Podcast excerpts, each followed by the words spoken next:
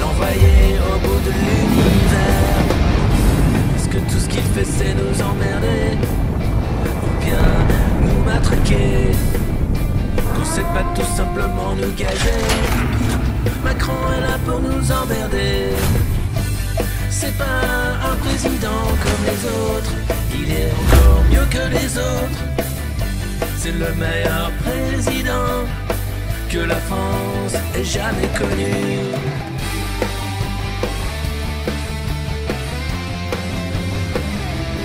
Va mettre Macron dans une fusée et l'envoyer faire le tour de la terre.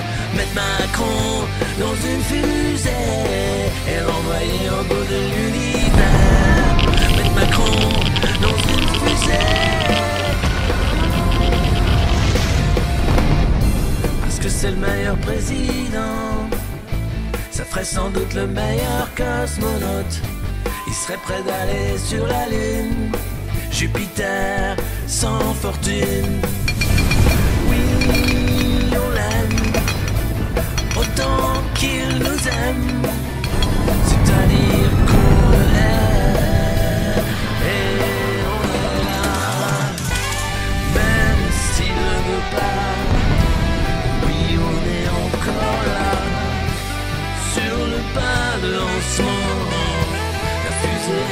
fusée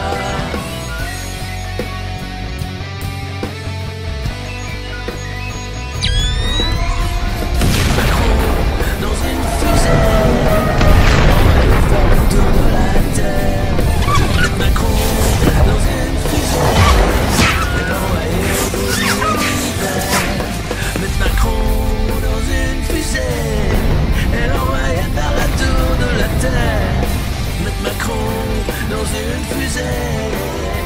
Direction Jupiter. Le central appelle. Commandant cherche à joindre président. Dans le vide intersidéral. Que reste-t-il?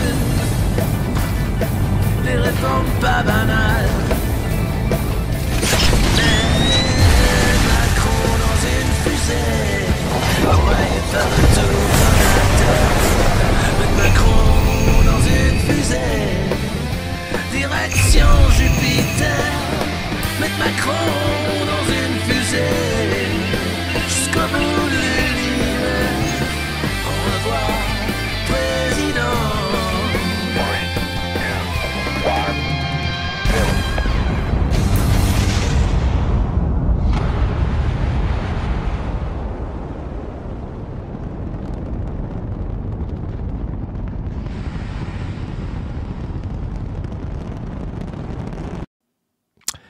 Et voilà, salut, j'espère que vous allez bien, c'est la revue de presse du monde moderne. Euh, on va, comme vous le savez maintenant, décortiquer la presse, la presse mainstream, la presse des milliardaires, celle qui chaque jour nous dit pourquoi le monde va si mal et pourquoi il faut faire des efforts, parce que tout ça, c'est un peu beaucoup notre faute. Alors aujourd'hui, nous sommes le 19 février 2024. Et j'ai 49 ans, c'est mon anniversaire. C'est un jour particulier, vous savez. C'est le jour où vous avez vu ce monde étrange pour la première fois de vos yeux vus, après être sorti du ventre de votre mère et vous vous dites merde. C'est déjà le début des emmerdes. Tout est compliqué. Tout est déjà difficile. La pesanteur, le froid, la piqûre, euh, la pesée, enfin tout est affreux quand t'arrives en fait. Et puis ça fait 49 ans que bah, je suis là, là sur cette planète qu'on appelle notre planète, la Terre, dont on fait n'importe quoi d'ailleurs. Et j'en ai pas vu grand-chose en fait de cette planète. Je me dis, bon, c'est pas comme ces, ces grands maltraitants qui prennent le jet euh, le matin pour aller euh, faire un rendez-vous à l'autre bout du monde et revenir le soir. Non, non, non, malheureusement, je ne suis pas comme ça. Et j'en ai vu des petits bouts et je la trouve belle. Et j'ai envie d'en voir plus. Et je me dis, qu'est-ce que c'est Qu'est-ce que c'est la vie? On se pose jamais la question de la vie avant la vie. On est toujours là sur qu'est-ce qu'il y a après la mort, mais qu'est-ce qu'il y a avant la vie? Enfin, la vie terrestre. C'est ça qui est génial. Euh, ça, ça pose d'angoisse à personne, en fait. On n'existait pas, et puis on est, et puis euh, c'est le fait de finir qui fait peur. C'est pas le fait de commencer, en fait. Ça, on sait pas. Et pourtant, c'est la même chose. Enfin, je crois. Enfin, voilà. 49.3. Et c'est ça, exactement. Bravo, il y en a qui suivent. Ah là là là là là là. Avant de commencer, un grand merci euh, à tous les Dijonais qui ont réservé un accueil chaleureux à la revue de presse live. Euh, il y avait un monde fou et désolé, euh, à la fin du spectacle, on n'a pas eu le temps de se retrouver. Le théâtre nous a mis un peu sur le trottoir parce qu'il y avait un autre spectacle. J'ai pas compris où il fallait aller et donc du coup, on s'est un peu raté. Et j'en suis vraiment désolé puisque ces événements, ils sont surtout faits pour que bah, on rigole hein, une partie sur scène et puis après qu'on ait le temps de, se rencontrer, évidemment. Et il y en aura d'autres. Euh, si vous souhaitez que je vienne euh, chez vous, bah, si vous avez une salle de spectacle, si vous connaissez quelqu'un qui a une salle de spectacle, euh, ou un, café, théâtre, ou un bar, ou quelque, une, salle hein, qui permet d'accueillir une centaine de personnes, bah, n'hésitez pas, contact at le monde moderne. point média pour organiser ça. On va organiser, c- c- c- c- c- organiser ça. Voilà. Merci à tous aussi pour vos messages d'anniversaire. Ça fait chaud au cœur. Euh, comme je le disais, voilà, 49 ans, 49 ans, et pas 3 mois, hein, non. Une pensée évidemment à ma maman qui a disparu, mais qui est là, voilà, d'une certaine façon. Oh là là, qu'est-ce que c'est, c'est compliqué ce matin. Hein, déjà, je, me dis, je, je fais la revue de presse quand même. hein. Alors, mollo, hein, il y, aura, sans doute des coupures d'électricité, des problèmes techniques, des articles terribles avec Olivier Véran qui donne une interview, par exemple, euh, au Parisien aujourd'hui en France Week-end. Oui, oui, je sais, c'est un beau cadeau d'anniversaire. On va parler bien sûr des mesures hein, sur la guerre de Bruno Le Maire hier, qui était à la télé pour dire bon, on va falloir se serrer la ceinture. Enfin, l'État. D'abord l'État, ensuite vous, hein, les couillons de français. Parce que. ah, attendez, on commence avec Bruno Le Maire quand même, parce que c'est quelque chose euh, d'assez dingue. 10 heures Calva? Non, non, le Calva, c'est pas avant midi. Hmm. Oui, si, jamais la, lumière se coupe, vous chantez Joyeux anniversaire. C'est une très bonne remarque. Allez. euh, où est-ce que je suis Euh, Là? Voilà, je suis là. Et nous avions hier soir Bruno Le Maire à la télé qui expliquait que la croissance. Bon, c'est pas, ce sera pas 1,4%. Ce sera 1%. Et encore. Et donc, il va falloir trouver 10 milliards d'économies. Alors ça tombe bien puisque Macron file 3 milliards à l'Ukraine, puisque la suppression de l'impôt sur la fortune fait que l'État a perdu 4 milliards de recettes, puisque le SNU va coûter 2 milliards. Là déjà, on a 3 plus 2, 5 plus 4, 9 milliards récupérés. Voilà Bruno, si tu veux, il y a de quoi hein, remplir les caisses de l'État. C'est juste un choix un macroniste, comme d'habitude, d'enrichir les plus riches et d'appauvrir les plus pauvres. Euh, enfin, la classe moyenne, on va dire. Les plus pauvres ont encore quelques aides avant qu'ils ne se révoltent, hein, quand ils auront le ventre vide. Pour le moment, c'est la politique de Bruno et c'est de se donner des marges hein, pour dire que c'est un Bruno, un Bruno Le Maire qui gère, au-delà de, de ses romans, du renflement brun, etc. C'est quand même un mec qui gère l'économie. Il faut rappeler que euh, sous Bruno Le Maire, il y a eu, il y a eu un, un ministre du budget, délégué au budget. C'était Gabriel Attal. Voilà. bon, les mecs sont quand même des flèches, hein, je vous cache pas. On va parler de flèches aussi, celle de Notre-Dame, mais ça n'a rien à voir. On écoute Bruno Le Maire un instant. Voilà, c'est rapide, c'est rapide. hein. Mettez, mettez bien vos écouteurs, attention. Attention, ne faites pas ça chez vous, attention. Je pense qu'il y aura une croissance positive supérieure en 2024 à 2023, 1,4 au lieu Voilà. Je pense qu'il y aura une croissance positive. Ça, c'était en octobre, hein, euh, sur le plateau de France 2. Évidemment, déjà à l'époque, la Banque de France disait Ah, Bruno, non, ce sera 0,9 au mieux. Arrête de mentir aux Français. Je ne mens pas. Je fais, de la, du roman. Voilà. Donc, euh, magnifique romance. Magnifique roman. Tout ça pour nous balader et nous expliquer que, au-delà des 10 milliards à trouver, hein, dans un premier temps, c'est pour dire que l'É- l'État fait des efforts. Dans un deuxième temps, vous aurez compris, ce ne sera pas 1% de croissance, mais on sera à 0,8, 0,9 dans le meilleur des cas. Et donc, les Français, vous, nous, devrons faire un effort. Et là, ce sera 14 milliards qu'il faudra trouver. 24 milliards, c'est ce que demande hein, l'Union européenne. La France doit absolument se saigner les veines et sacrifier ses enfants à la dette avant de les sacrifier à la guerre. C'est ainsi que ça fonctionne. C'est merveilleux. Voilà. Donc, merci Bruno, merci pour ce moment. Le Parisien aujourd'hui en France qui euh, n'avait visiblement pas grand-chose à se mettre sous le coude et qui dit tiens, on a testé l'accueil des touristes à Paris. Ah alors comment dire? Alors bon, effectivement, il y a ce garçon de café hein, qui gratte euh, une petite croûte dans l'assiette en expliquant oui, un petit bout de brûlé, et puis ensuite qui dit quoi, vous n'avez pas de la monnaie?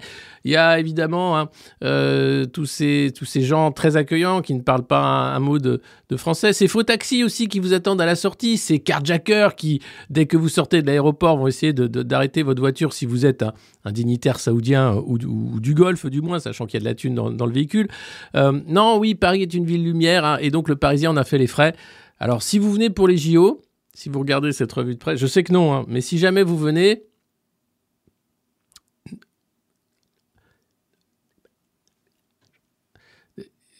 avec grand plaisir. Voilà. Donc c'est génial. Euh, Il y a le salon de l'agriculture qui va s'ouvrir. Oui, à la fin de la semaine. Et la colère agricole n'a pas du tout été calmée. Alors, les médias n'en parlent pas, un peu quand même. hein. Ils ont été obligés de dire qu'à Marseille, ça y est, les tracteurs sont ressortis. Beaucoup de syndicats agricoles sont en train de dire non, je suis pas d'accord, c'est de toute façon un truc tout à fait pourri, euh, on n'y arrivera jamais. Et on va renégocier. Et à une semaine du salon de l'agriculture, ça commence un peu à, à se dire il va se passer des choses. Ça, c'est une image du salon de l'agriculture il y a un an. Déjà, Macron avait été hué à l'époque. Euh, il avait fait une visite éclair. Hein. C'est pas comme Chirac qui y passait la journée. Euh, je crois que je crois non, il avait il était resté très longtemps. Enfin, il, a tout fait, Macron. Il a, il a fait Chirac, il a fait Sarkozy, il a fait Hollande. Il fait tout. Donc. euh, Chambord était bloqué hier, oui, l'accès aux touristes était bloqué euh, ce week-end, absolument. Donc les tracteurs sont toujours là. Hein, ils sont toujours de sortie. C'est juste que bah, les agriculteurs, c'est des gens qui bossent pour de vrai, c'est pas comme les ministres. Donc ils sont obligés de retourner un peu euh, dans, leurs euh, exploitations. Mais euh, ils préparent, je pense, un truc pour le salon de l'agriculture. D'ailleurs, les préfets ne sont pas dupes. hein. Matignon a envoyé tous les préfets sur le terrain à la rencontre des organisations syndicales agricoles, avec pour objectif obtenir un état des lieux précis des normes qui au quotidien entravent plus que de raison le travail des agriculteurs. Bon, tout le monde le sait, c'est pas que c'est pas qu'un problème de normes, c'est un problème de prix aussi beaucoup. Euh, et puis euh, ensuite c'est un problème de, foutage de gueule avec euh, les politiques européennes du la concurrence libre et non faussée qui fait qu'on ne peut pas vendre de produits agricoles français. Voilà. Selon les services du Premier ministre, plus de 900 remontées de terrain ont été répertoriées et 60 arrêtés ont été levés sur différents sujets. Alors ça rappelle un peu le grand débat, vous savez, cette confiscation de la parole populaire par Emmanuel Macron, où chacun avait fait des cahiers de doléances, et puis ensuite Macron était venu pour se mettre en scène hein, avec des macronistes dans des, gymnases pour dire non mais vous n'avez pas compris, c'est une super politique qu'on est en train de faire, ils font la même chose, mais ils le font en privé avec les préfets, parce que bon Macron il a, il a autre chose à foutre, hein. voilà, il a envoyé Gabriel Attal, il vous a fait comprendre les agriculteurs. Il en a rien à foutre de vous. Hein. C'est le Premier ministre qui a été bisuté avec son tas de foin et ses petites fiches pour dire oui, alors oui, voilà, on vous a, on vous a entendu, c'est super. Macron, lui, était, je crois, en Inde à ce moment-là, euh, dans une calèche.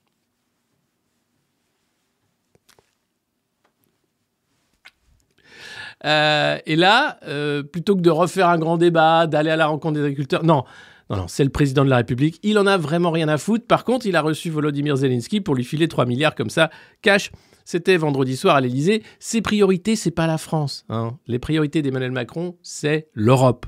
Et derrière l'Europe, c'est euh, une vision où la France s'efface derrière un territoire dont on ne sait pas ce qu'il sera, qui sera loin d'être euh, une démocratie florissante.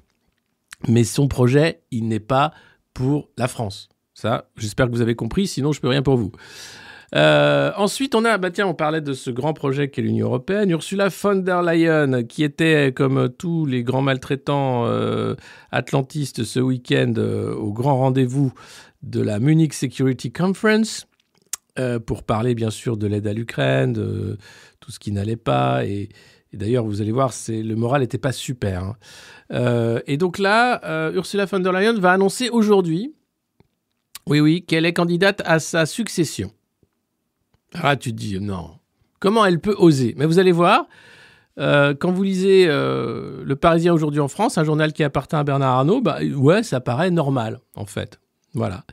Ursula von der Leyen pourrait se déclarer candidate à une reconduction pour 5 ans de plus à la tête de la Commission européenne. Voilà, elle sera à Berlin aujourd'hui, elle était à Munich hier, elle est allemande, je rappelle, Ursula von der Leyen, et l'Europe est en train de... Enfin, on ne va pas recommencer, mais vous savez, c'est quand même un truc où systématiquement la France perd et l'Allemagne gagne. Euh, mais c'est pas grave puisque c'est un moteur normalement, hein, le moteur franco-allemand. Donc il faut savoir que elle a l'accord du Parti populaire européen. hein. les LR font partie du PPE, donc euh, peu importe ce que dit Bellamy, Ciotti, etc., ils valident la candidature d'Ursula von der Leyen. Ça, c'est fait. Euh, et donc, il y aura ce congrès du PPE euh, en mars, début mars, euh, et il n'y a pas de concurrent aujourd'hui crédible au sein du PPE pour remettre en cause la candidature d'Ursula von der Leyen. Donc, même les LR français ne disent rien. Ils ne remettent pas en cause la candidature d'Ursula von der Leyen. C'est important, hein, parce que derrière, ils te font des leçons sur l'Europe, etc., cette politique folle. Non, non. Voilà. Alors, euh, alors tu te dis pourtant la candidature de l'ancienne ministre d'Angela Merkel, qui était partie hein, du gouvernement, elle était ministre de la Défense parce qu'il y avait des forts soupçons de corruption avec des cabinets de conseil, donc elle a été exfiltrée grâce à l'aide d'Emmanuel Macron à la Commission européenne. Euh, eh bien, elle a un problème, hein, c'est qu'elle incarne le pacte vert, un ambitieux programme les fameuses normes, la difficulté hein, de faire en sorte que l'Europe devienne une mini-puissance, mais ultra décarbonée à l'horizon 2050, hein, avec euh, vous mangerez du carton, des insectes, vous n'aurez rien, vous serez content, enfin le, truc habituel. Elle ne fait qu'obéir à un agenda qui n'est pas le sien, et c'est comme ça qu'elle gagne bien sa vie et qu'elle a du pouvoir. Voilà. Alors, réduire les normes de 25%. Elle s'est un peu adaptée suite à l'affront des agriculteurs, puisqu'il n'y a pas qu'en France, c'était partout en Europe. Et donc, elle a un peu calmé le jeu en disant on va faire moins de normes, on va faire des trucs, etc. Mais bon, tu te dis, c'est ça son handicap? Non, parce que moi, je pensais que le, le coût des vaccins qu'on met à la poubelle, euh, les contrats super opaques, euh, les SMS avec Albert Bourla, le patron de Pfizer, la guerre en Ukraine, enfin tout ça, je pensais que c'était quand même le truc, les points noirs. Non, alors vous allez voir, non, pour le, journal de Bernard Arnault, c'est plutôt bien. Euh, le seul truc, c'était qu'elle était un peu trop écolo. Ça, c'était pas bien. Sinon, l'argument massu de la candidate von der Leyen se trouve dans son bilan. Bilan calamiteux que je viens de résumer. Alors non, outre sa forte coloration verte, est écolo donc, ce mandat a été ponctué de crises face auxquelles son Europe a su prendre des initiatives inédites. De l'achat conjoint de vaccins contre le Covid au soutien financier et militaire à l'Ukraine, sans oublier le plan de relance post-pandémie. La dette qui fait qu'aujourd'hui, euh, Bruno Le Maire nous annonce que, bon, on est en train de se prendre le mur de la dette, il faut faire attention. Waouh Donc son bilan est positif pour le Parisien. Et oui, elle doit son statut de favorite à son talent d'équilibriste, hein, prendre des initiatives en restant à équidistance, etc. Euh, Berlin et Paris et Rome. Voilà. Donc c'est incroyable. Incroyable. Donc pour eux, la façon dont elle a géré la crise Covid est géniale, et la façon dont elle gère la crise des agriculteurs est top, et l'Ukraine, c'est génial aussi. On n'est pas sorti le cul des ronces. hein. C'est vraiment... Euh... Ouh là là là là. C'est fou. Paris joue la montre, apparemment, hein, attention. Alors, l'Allemande a commis des fautes, hein, certaines graves. Ah bon? Oui. Comme le 13 octobre, quand elle se rend en Israël et proclame le droit de l'État hébreu de se défendre, à se défendre, pardon, mais ne mentionne pas la nécessité de protéger les populations civiles à Gaza. Ah oui, dès, qu'il y a un peu une odeur de mort, c'est comme BHL, elle rapplique, hein, c'est un peu pareil. Euh, sont des, sont des, professionnels de la guerre. Hein. C'est, pas eux qui la font, c'est eux qui la financent, c'est eux qui euh, l'incitent, c'est eux qui la multiplient, et donc ils en vivent. Eux ne meurent pas à la guerre, hein, ça les fait vivre. C'est différent. Euh, donc elle a outrepassé sa fonction à l'époque, et puis euh, elle va se transformer en, en électron libre. Voilà. À Paris comme à Berlin, on semble l'un dans l'autre bien décidé à prolonger l'aventure avec Ursula von der Leyen.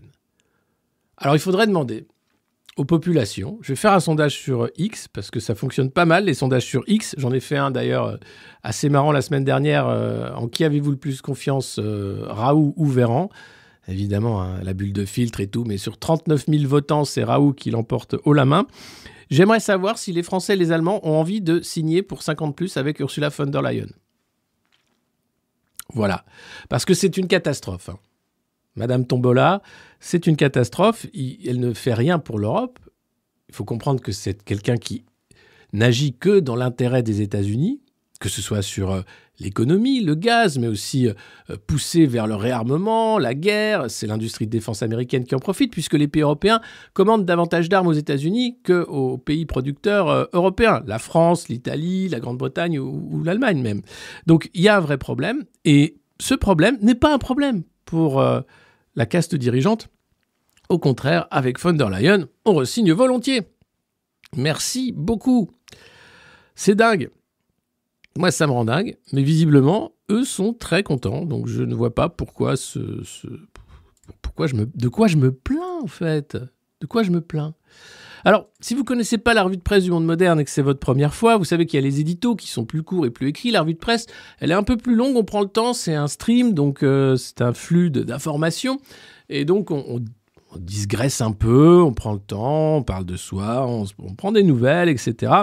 Euh, avec euh, les vidéos du vendredi. Si, tout apparaît. En fait, il faut voir euh, sur YouTube, vous avez les vidéos live et puis les vidéos. Et vous trouvez tout. euh, euh, il faut chercher un peu. C'est pas. J'avoue que si vous n'êtes pas habitué, c'est pas évident. Et puis pour nous soutenir, et ça c'est important, patreon.com/slash le moderne. euh, vous pouvez vous abonner et rejoindre la grande communauté du monde moderne. On va bientôt lancer une newsletter. On va continuer, euh, comme je le disais, les spectacles. Si vous souhaitez que je fasse une revue de presse live chez vous, contact at lemondemoderne.media, euh, contact lemondemoderne.media, et puis on organise la date avec grand plaisir. Euh, et puis on continue ces revues de presse qui sont quasi quotidiennes avec les éditos du week-end et les invités bien sûr. Ce matin pas d'invités malheureusement, mais demain nous aurons un journaliste euh, pour parler bien sûr de ce pacte de sécurité entre la France et l'Ukraine, de Navalny aussi, de la Russie et de la France, et, tout ça euh, en détail. Ce matin, malheureusement, pas d'invité, vous n'aurez que Poulain, mais c'est mon anniversaire, donc bon, on comprend. Et c'est vrai que sur YouTube, il n'y a pas... Il n'y a pas tous ces, tous ces, tous ces streamers de, de Twitch hein, qui se mettaient euh, cul nu dans leur, euh, dans leur piscine gonflable. C'est vrai que ça manque un peu, j'avoue pour certains. Moi, ça me manque pas. Euh, donc voilà, là vous savez qu'Ursula von der Leyen donc, est prête à rempiler pour un second mandat, ne vous en déplaise. D'ailleurs, vous n'avez pas votre mot à dire, c'est ça, c'est ça. Eh oui, eh oui, c'est ça qui est beau. C'est que ta gueule. Voilà. L'État se serre la ceinture. Cher Bruno, merci. 10 millions, 10 milliards. Pff, de toute façon, ça ne veut plus rien dire. 3 000 milliards de dettes, déficit commercial, on ne sait plus où on habite, on ne sait plus pourquoi la France est dans cet état-là. Si, parce qu'on a des Bruno Le Maire, des Emmanuel Macron, des Gabriel Attal, des François Hollande, des Nicolas Sarkozy à la manœuvre depuis des années et qu'ils n'ont fait qu'un truc, en fait, endetter la France. Pourquoi? Parce que la France est un pays européen qui bénéficie de l'euro et donc la dette souveraine de l'État français se vend très bien sur les marchés. Et donc c'est inutile de chercher à maîtriser la dette tant que tu peux vendre ta dette et qu'elle est rachetée par des créanciers qui savent que de toute façon tu rembourseras parce que tu es l'État français, que tu as l'arme atomique et que tu vends beaucoup d'armes. Sauf que un moment arrive que la dette est beaucoup trop et puis les créanciers demandent un peu des efforts pour être sûr que ça va pas devenir n'importe quoi comme en Argentine ou ailleurs. Et là arrive Bruno Le Maire, dont le métier est de créer de la dette, et qui t'explique que d'un côté, je crée de la dette, de l'autre, je fais des économies. Sur le dos des Français, évidemment. Alors là, il explique que c'est l'État, l'État, c'est nous. Et c'est d'abord euh, les aides aux entreprises qui vont prendre, les aides à la rénovation, enfin quelques menus euh, niches, l'État qui va vendre aussi euh, de la surface de bureau, hein, les ministères qui vont se réduire. Euh, donc ça, c'est les Qataris, les Saoudiens qui se frottent les mains parce qu'ils vont pouvoir acheter plein d'hôtels particuliers à Paris. Ça, c'est chouette aussi pour l'immobilier de luxe à Paris. Pour le reste, on s'en fout, hein, évidemment. Et les services publics qui vont être impactés, bien sûr, alors j'aime pas ce terme impacté, qui vont euh, être touchés, modifiés par ces économies avec euh, bah, toujours moins de services, hein, avec toujours plus d'impôts, parce que n'en déplaise à Bruno Le Maire, où les impôts n'ont peut-être pas augmenté, mais si, enfin on les sent parce qu'avec l'inflation, il y a un truc qui ne va pas. Et puis l'inflation fait que les Français n'ont jamais payé autant d'impôts via la TVA. L'État est riche grâce à la TVA. Et plutôt que de baisser la TVA pour donner un peu de, de souffle aux Français, non, non, on va bien récupérer l'impôt indirect. Ça, c'est le meilleur truc qui a été inventé par les technos pour être sûr que les Français payent de l'impôt de toute façon, quel qu'il soit. C'est un impôt très inégalitaire, la TVA, puisque que vous soyez pauvre ou riche, vous payez le même taux. Et ça, ça fait que sur des pays, de- de- des produits de consommation, bah, ça fait une énorme différence. Et ça, ça coûte très cher. Sans compter les taxes, bien sûr, sur les carburants, sur l'énergie. Euh, on y reviendra, bien sûr, euh, lors des différents lives du monde moderne. Alors, donc ça, c'était Bruno. Euh, si vous étiez euh, pas là tout à l'heure, je remets quand même, parce que c'est, chouette, ce que disait Bruno Le Maire, donc, euh, en octobre 2023, de ses prévisions de croissance, alors même que la Banque de France lui faisait comprendre que non, la croissance en 2024 serait de 0,9%. Bruno Le Maire, sur le plateau de France 2, était Monsieur Optimisme. Je pense qu'il y aura une croissance positive supérieure en 2024 à 2023, 1,4 au lieu Voilà. Donc il savait très bien que c'était des gros bobards. Mais comme c'est Bruno Le Maire et que son métier c'est de faire de la dette et de mentir un peu aux Français, ben, perché no, eh, perché. Et donc il l'a fait et c'était très bien. Euh, suite de la revue de presse. Toujours Bruno Le Maire. Non, ah non.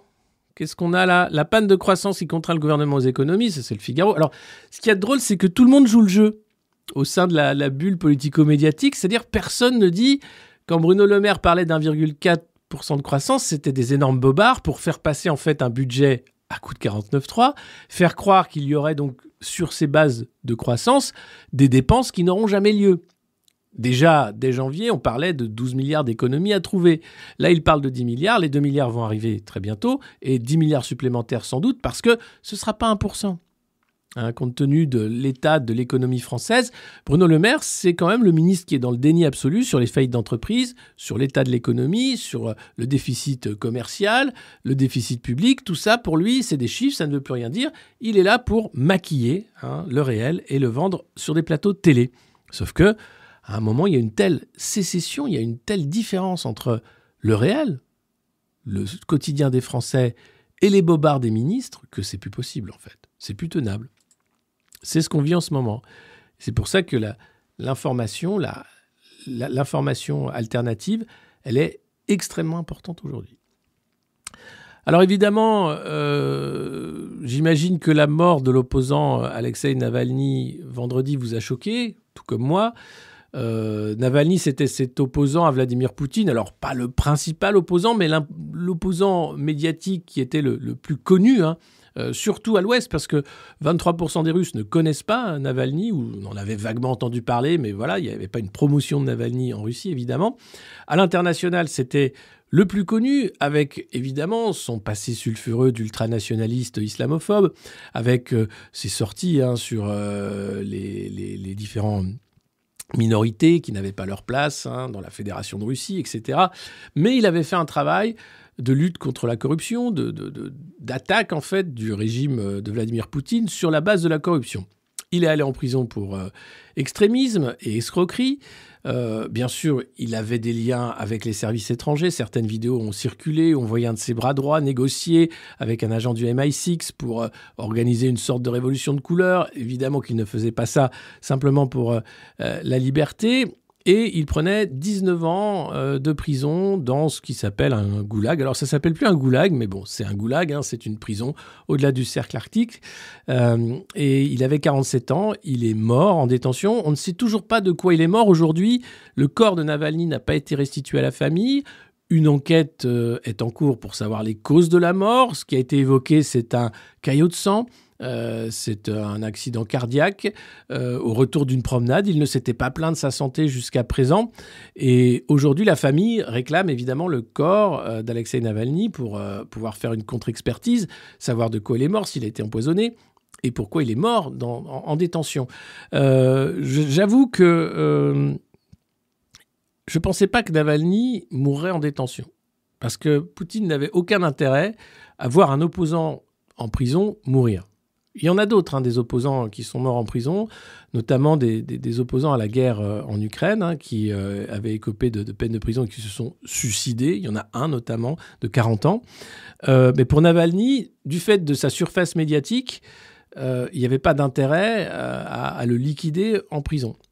Alors, évidemment, les conditions de détention sont telles que bah, ça ne facilite pas une espérance de vie heureuse, hein, au-delà du cercle arctique, dans une prison russe, je ne pense pas que c'est un truc super. Euh, mais c'est euh, ce qui s'est passé. Et le timing est tel que c'était avant la conférence de sécurité de Munich, donc évidemment la veuve de Navalny euh, immédiatement était à la sécurité de, de Munich euh, pour expliquer ce qu'était le régime de Vladimir Poutine, qu'il fallait absolument gagner cette guerre en Ukraine. Vous allez voir, même si euh, l'ambiance à Munich n'était pas euh, à la fête, loin de là. Euh, et puis, elle, sera aussi euh, ce matin au sein des institutions européennes. Enfin, elle va faire le tour, hein, bien sûr, de, tout. Ursula von der Leyen, évidemment, était là pour la serrer dans ses bras en disant Quelle horreur, heureusement que je suis là, que tu es là. Voilà, donc il y avait beaucoup de mise en scène malheureuse et morbide autour de ça. Euh, mais voilà la, réalité de cette mort. On ne sait toujours pas. On attend les, expertises. Le régime, euh, évidemment, l'État russe a condamné hein, le- l'empressement occidental, a accusé euh, Vladimir Poutine d'avoir tué Navalny. hein. Libé a mis euh, c'est Poutine qui l'a tué. Alors c'est sûr que s'il n'était pas allé en prison, il serait peut-être pas mort. Voilà. Mais ça a été le choix de Navalny de revenir en Russie. hein. Un choix courageux mais fou peut-être. Et voilà où il se retrouve aujourd'hui dans la tombe. Gros débat, évidemment. En tout cas, il y a eu des manifestations de soutien. Très peu, 150 personnes qui ont été euh, arrêtées, euh, relâchées. Euh, Généralement, la police n'encourage pas hein, les manifestations de soutien à Navalny. Il y a un monument qui a été inauguré d'ailleurs par Poutine hein, sur les victimes du goulag, où les gens sont venus déposer des fleurs en hommage à Navalny.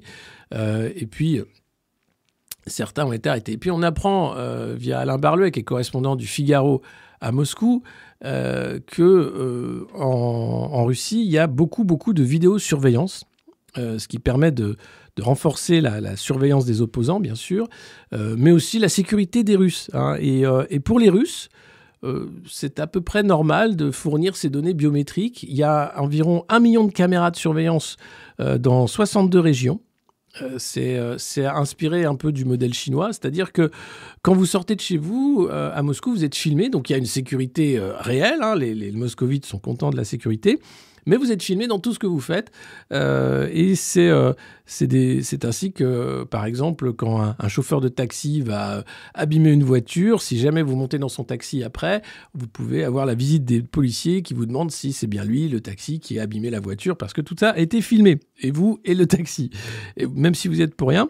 Euh, et pour les manifestations, évidemment, c'est plus facile de filmer également les membres de, l'opposition qui font partie des, manifestations et d'ensuite d'aller remonter sur euh, leurs autorités. Et puis, euh, une majorité de Russes, hein, selon un sondage russe, un sondage VT-Siom, qui a montré que 56% des Russes ont une attitude positive ou neutre concernant la fourniture de leurs données biométriques. Voilà. Et seulement 32% y sont opposés. En France, j'imagine que le débat aurait un tout autre résultat. hein. Les données biométriques, c'est euh, œil, euh, les, empreintes digitales, etc. Tout ce que vous avez qui existe déjà aujourd'hui, mais qui serait utilisé par l'État hein, à des fins de, fichage, notamment la, police routière hein, qui utilise ça et qui explique que euh, fournir ces données biométriques, ça, ça devrait même être obligatoire. En Russie, certains pensent que ça devrait l'être. Euh, Il y a très peu d'opposition hein, à, cette, euh, euh, course vers la, la, la- la technosurveillance, puisque c'est de ça dont il s'agit, avec de la biométrie en plus. Et, puis, il y a toujours hein, le risque des bugs, des erreurs, etc. Mais pour les Russes, c'est quelque chose de normal. Pour nous, on serait quand même un peu plus euh, embêtés, euh, alors qu'il y a eu beaucoup de, développement d'a- d'applications dans la capitale et ailleurs. C'est important à savoir parce que euh, on parle souvent de la, Russie, de la sécurité, Tucker Carlson y est allé, etc.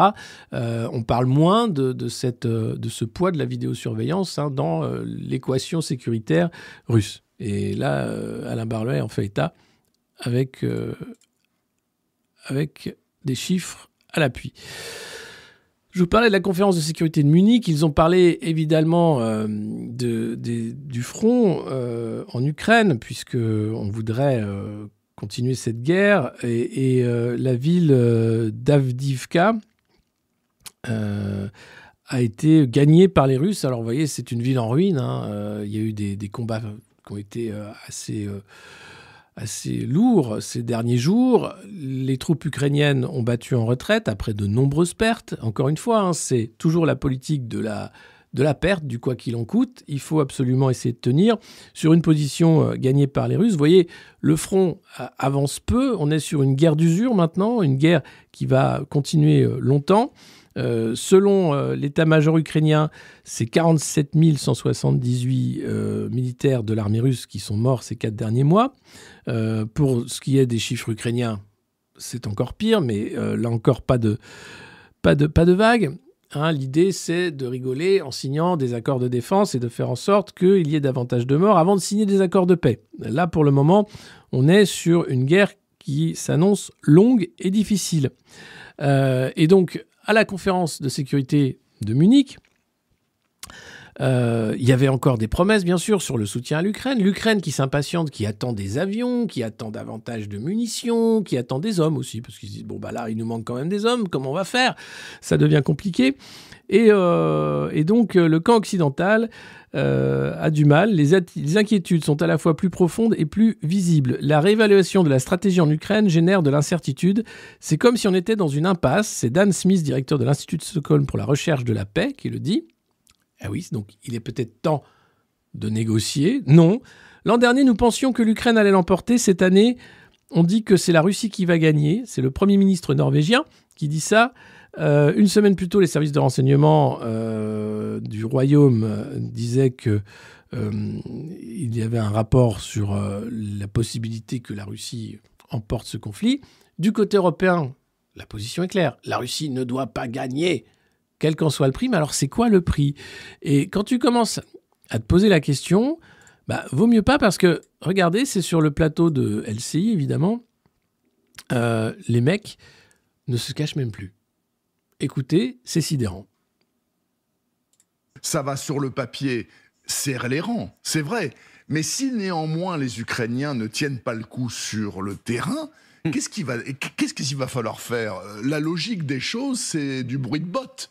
Ça veut dire que si les Russes veulent piquer l'Ukraine à terme parce qu'on n'arrive pas à soutenir assez l'Ukraine, faudra qu'on y aille. Oui, d'autant plus qu'au-delà du contrôle de, de l'Ukraine, le véritable objectif de la Russie, c'est d'affaiblir l'Occident. Et Voilà, faudra qu'on y aille. Bah oui, oui. Qui est ce monsieur à la retraite qui n'ira pas? Faudra qu'on y aille. Bah oui, oui, oui, oui.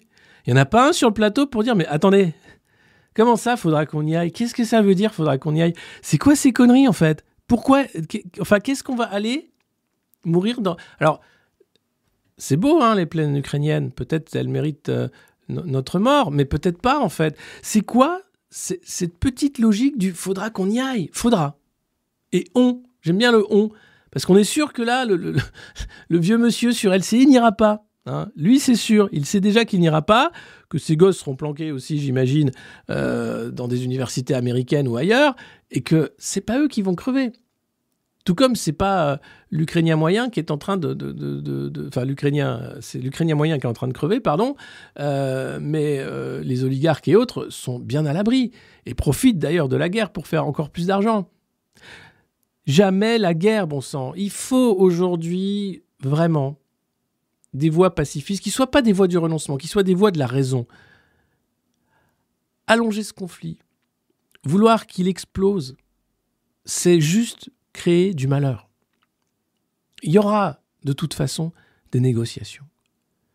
Pour des terres, oui, il faudra bien à un moment se remettre d'accord, refaire des choses, mais il faut temporiser. Il faut pas envoyer à la mort des gamins.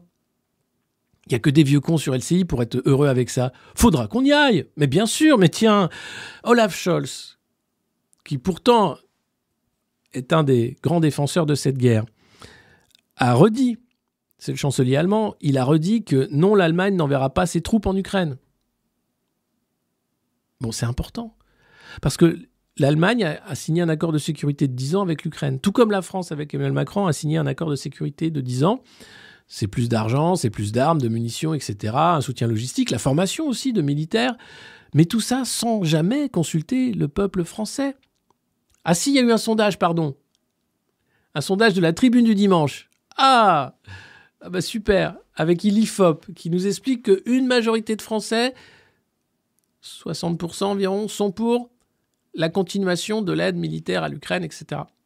Et humanitaire, parce que attention, il y a humanitaire d'un côté, et ça, il va sans, dire qu'on doit apporter un soutien humanitaire sur les théâtres d'opération si on a la, capacité. Pour l'aide militaire, c'est autre chose. C'est juste un sondage. C'est 1000 inconnus à qui on pose une question et qui répondent. Et ensuite, on dit les Français. Une majorité de Français. Non. 60% des 1000 Pékins à qui on a posé une question, on dit Ah oui, je pense que voilà, stop. C'est tout. Il y a eu juste un sondage. Pas de référendum. Pas de débat à l'Assemblée nationale. Rien. On nous emmène dans une logique de guerre. Et je le redis, et c'est important, il faut qu'on se retrouve sous un drapeau blanc. On ne peut pas continuer. Vous avez la loi de programmation militaire. Vous avez tout qui est en train de se, mettre en place petit bout par petit bout pour préparer une guerre de grande intensité. Les différentes déclarations des responsables de l'OTAN. On ne peut pas continuer comme ça. Il faut absolument aujourd'hui des voix pacifistes fortes. Et je ne sais pas comment. Euh, mais euh, il faut se faire le, drapeau blanc. Voilà.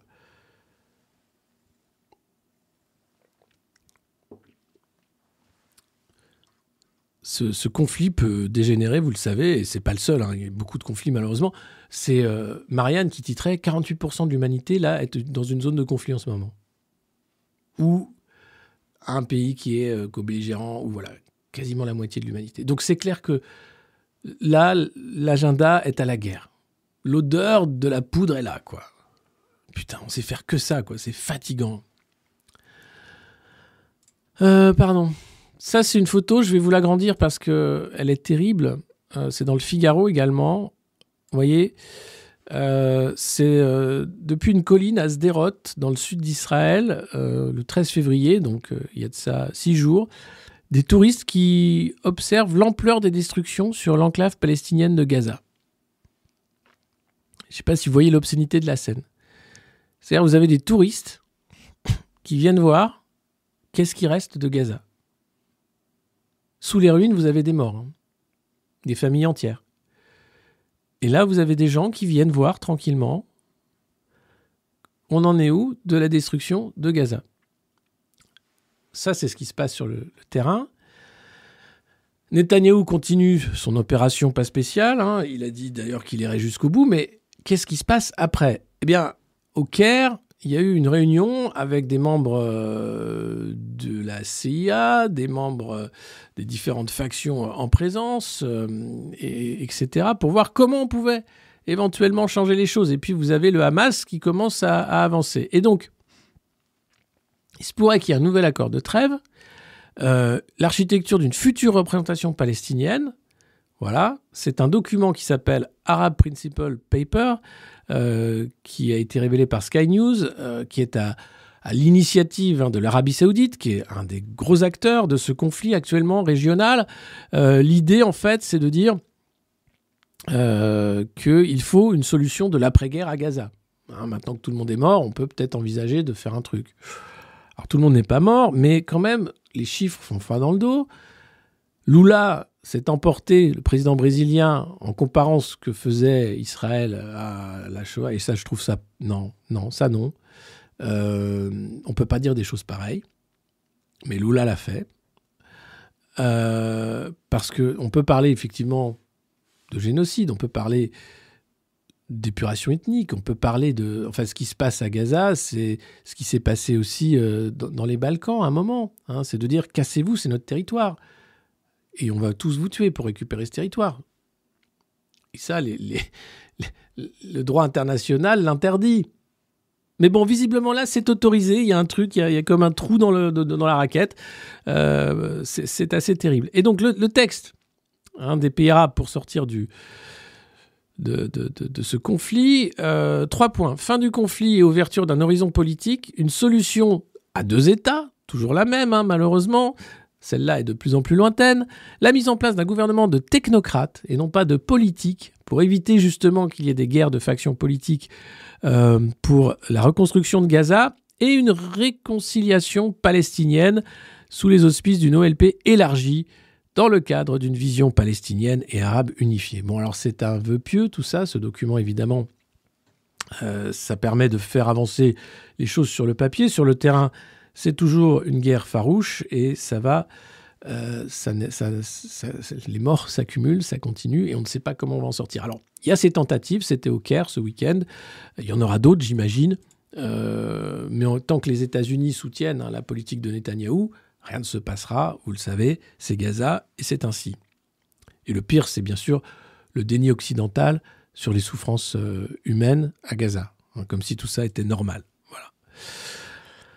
Euh, alors, on ne sait pas si c'est une bonne nouvelle ou, si on devrait s'inquiéter davantage. Euh, en fait, le nombre de djihadistes expulsés de France est en augmentation en 2023. Ah, combien? Ils ont été 44 visés par une mesure d'éloignement et ils ont quitté le territoire français, soit 26% de plus qu'en 2022. Seulement 44. Ouais. Bah oui, parce qu'il y a les JO qui arrivent, donc fallait. Parce que sinon on les garde. Mais là, comme il y a les JO, fallait qu'on les dise. Non, t'es islamiste Non. Enfin, t'es djihadiste, même, attention, c'est encore autre chose. Euh, donc, parce qu'il y a des risques d'attentats, tout ça, comme c'est les JO, ce serait bien si tu rentrais chez toi. D'accord, mais je n'ai pas envie. Ah bah alors, attention, Gérald Darmanin a tout prévu. Vous allez voir, c'est un truc euh, particulier, c'est la DGSI donc qui donne les chiffres. hein. Euh, 44 objectifs, c'était euh, l'idée de la lutte antiterroriste visée par des mesures d'éloignement, ont quitté le territoire français. Euh, sur ces 44 personnes étrangères, dont certaines ont déjà été déchues de leur nationalité, ayant quitté la France, il y a trois types de profils. Vous avez d'abord les individus repérés dans le cadre de dossiers portant sur des menaces récentes et traités par un service de renseignement. Voilà, donc ça peut être la DGSI euh, ou d'autres.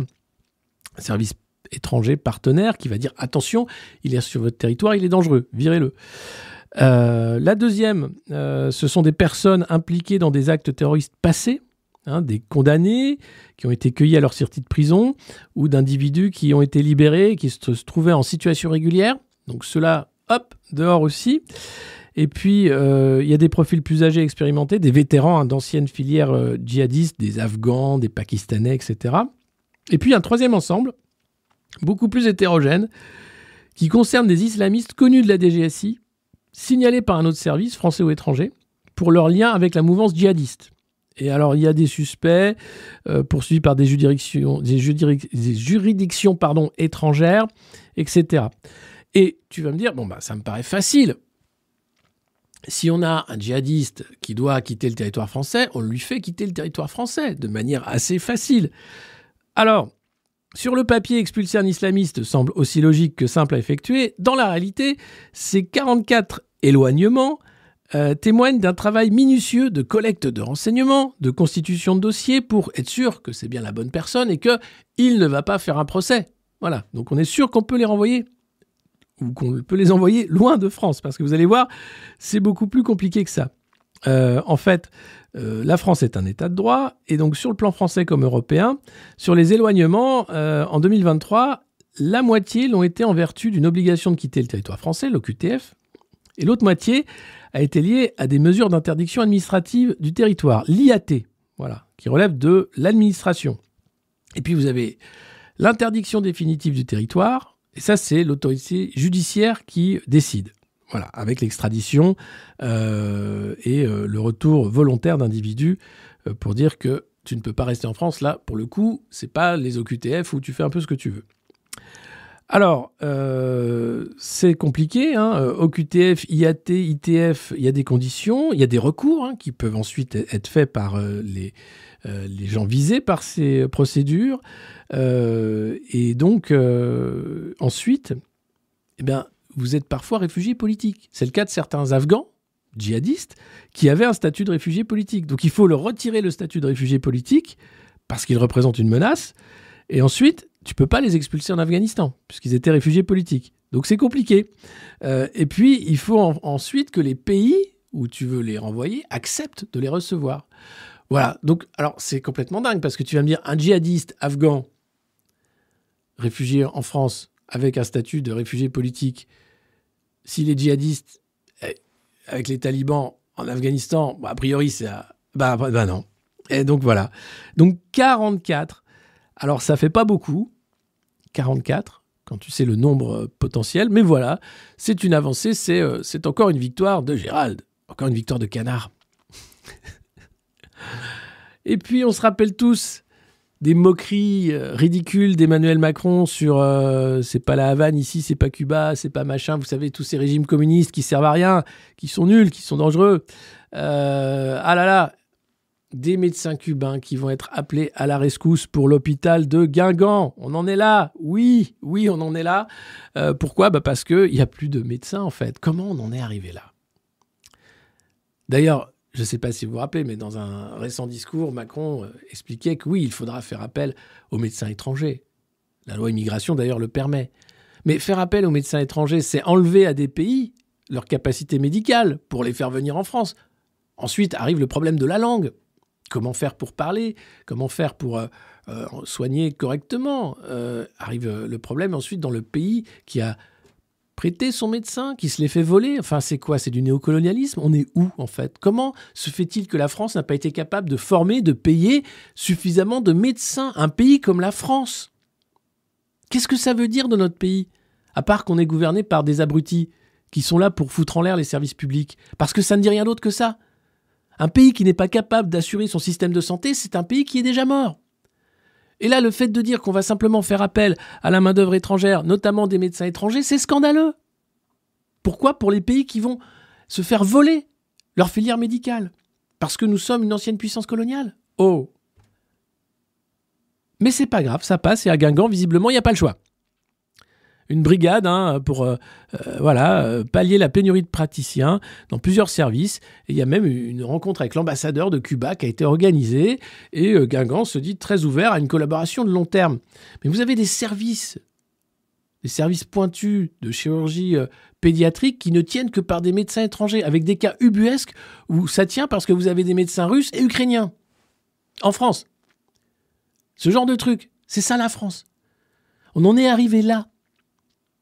Et c'est pas la crise Covid. hein. La crise Covid était un révélateur, en fait, accéléré de la faillite de l'hôpital public. Mais là où on en est, il n'y a plus rien à en tirer. Et je sais même pas qui est le ministre de la Santé. Ça imprime pas, là. Les nouveaux ministres, je sais qu'Agnès Pannier-Runacher, elle a changé de ministère, je sais plus ce qu'elle fait. Ah, il y en a une. Ah ouais. Tiens, en parlant de, de ministre et de. Waouh, celle-là. Celle-là, c'est euh, Ballon d'Or. Ballon d'Or de la déclaration macroniste. Attention. J'ai oublié son nom. Je crois qu'elle. Je, euh, je me demande si c'est pas Dominique Faure. C'est celle qui, vous savez, euh, vous allez voir. euh, Écoutez-la. C'est scandaleux. J'ai vécu cette période comme une période d'attente et à un moment donné, vous savez, euh, j'ai fait ce parallèle et je veux le faire avec vous, euh, de gens qui, euh, à qui on a diagnostiqué un cancer et qui attendent pendant quatre semaines, cinq semaines parfois, les résultats des analyses pour savoir quelle forme de cancer, comment ils vont être soignés, quels risques ils- ont. Et donc, ben, la vie, elle apprend la patience. La vie, elle apprend la patience. Et donc, cette ministre ose comparer l'attente de savoir si elle est gardée dans le, gouvernement du génie Gabriel Attal à l'attente d'un malade du cancer qui attend ses résultats. Alors, de deux choses l'une. Soit elle a vécu ça récemment, et donc on l'excuse. Donc elle peut dire la vie m'a appris la patience puisque j'ai été diagnostiqué récemment d'un cancer et j'ai vu ce qu'était l'attente, etc. Soit c'est d'une obscénité sans nom puisqu'elle ose comparer son sort politique de privilégié, puisque je rappelle c'est un gouvernement de milliardaires, à un malade du cancer. Vous vous rendez compte? Alors, dans le bénéfice du doute, on va dire qu'elle l'a fait et que c'est elle, etc. Euh, mais voilà. Merci aux nouveaux membres. Euh, vous n'aurez pas Malène et tous les autres qui, qui rejoignent Daron, Poto, Soutien, etc. Et puis vous avez Patreon. Merci d'être de plus en plus nombreux. Ce matin, on est bientôt 5000 sur tous les réseaux.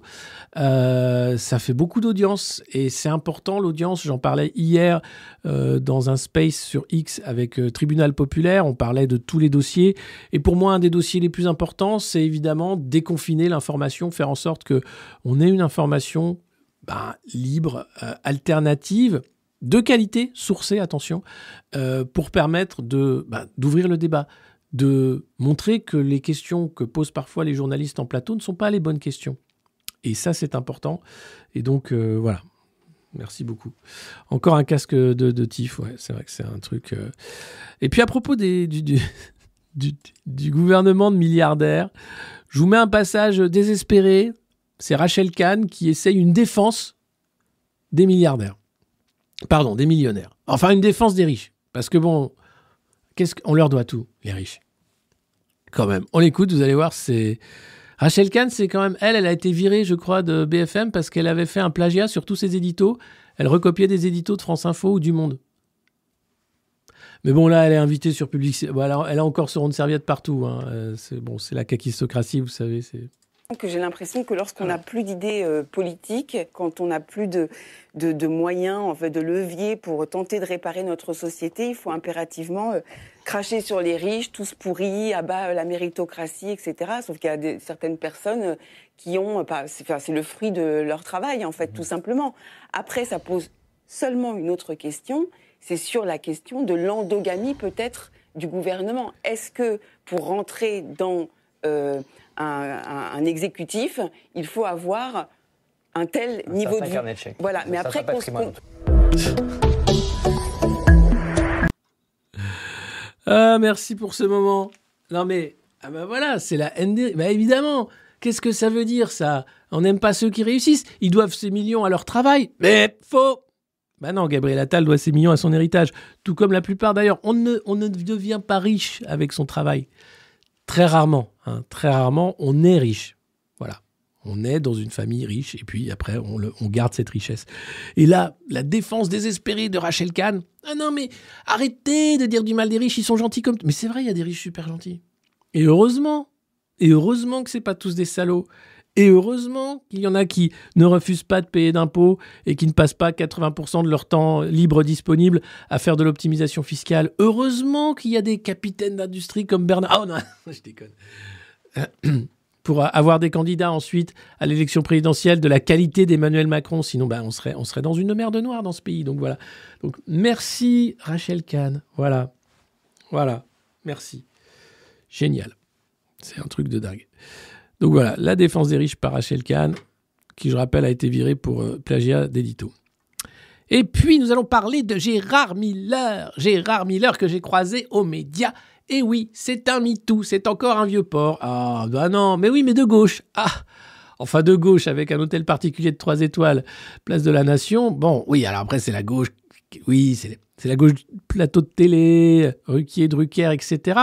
Et il, il profitait de ces plateaux de télé pour aller chasser euh, de la jeune téléspectatrice de moins de 23 ans et l'emmener ensuite dans son repère pour l'hypnotiser et la violer. Alors, des accusations à l'appel, plus de 40. Euh, on a déjà oublié Gérard Depardieu, hein, qui passe euh, de belles vacances d'ailleurs à la Guadeloupe, je crois, en ce moment. Euh, et, euh, et c'est Miller maintenant qui est sous le feu des projecteurs. Alors c'est bien parce qu'on attend que ces messieurs, euh, ces gentils porcs du PAF, aient plus de 70 ans pour les attaquer après une vie de sévice. C'est gentil comme tout. Heureusement, heureusement que MeToo est passé par là. Heureusement qu'enfin il tombe. Heureusement enfin que la parole se libère. Mais que de temps perdu. Si vous avez affaire à des porcs, les filles, bah dites-le tout de suite. Tout de suite. Et c'est pas parce que ils ont essayé de foutre en l'air la civise. D'ailleurs, ça ne marche pas. Vous avez vu, euh, la volonté de, faire déraper la civise fait que euh, ça ne marche pas. Euh, on vous croit, on vous écoute. C'était la base hein, de la civise sur les violences sexuelles faites aux enfants et l'inceste. Mais ça vaut pour toutes les violences sexuelles. Voilà. Et je crois qu'aujourd'hui, heureusement, les choses ont changé. Donc, on peut y aller, on peut balancer. Et c'est important. Et quant à un témoignage, tu peux te poser la question, effectivement, dire, bon, d'accord. Deux témoignages, tu dis, ah, non, mais quand même, là, trois, non, 40 C'est un mode opératoire de prédateur. C'est une façon de faire. Et là, ça emmerde la gauche. Gérard Miller, c'est. Oui, alors c'est vrai que quand c'est c'est Sandrine Rousseau qui a dit Ah oui, mais alors c'est vrai que quand c'est dans notre camp. Mais attends, la prédation sexuelle, elle n'est pas de droite ou de gauche. C'est comme l'inceste.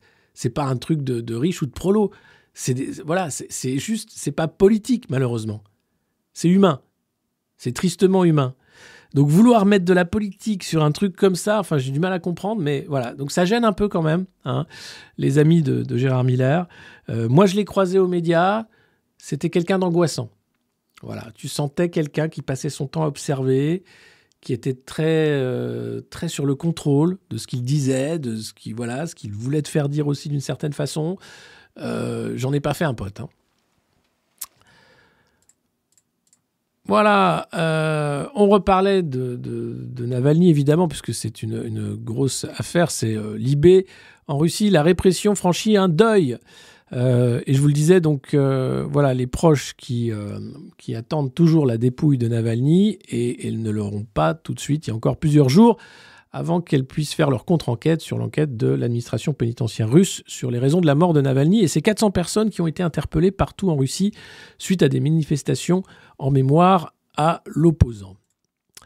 et puis je, vous parlais des, autres opposants qui sont morts en prison. Alors bien sûr, vous avez un journaliste euh, américain qui est mort dans les prisons euh, ukrainiennes et qui avait dit attention, ils vont vouloir me tuer et qui avait critiqué le régime ukrainien, là encore pour des raisons de corruption, puisque attention, l'Ukraine est un pays qui a des gros problèmes de corruption. Et ça, on fait, on fait comme si ça n'existait plus.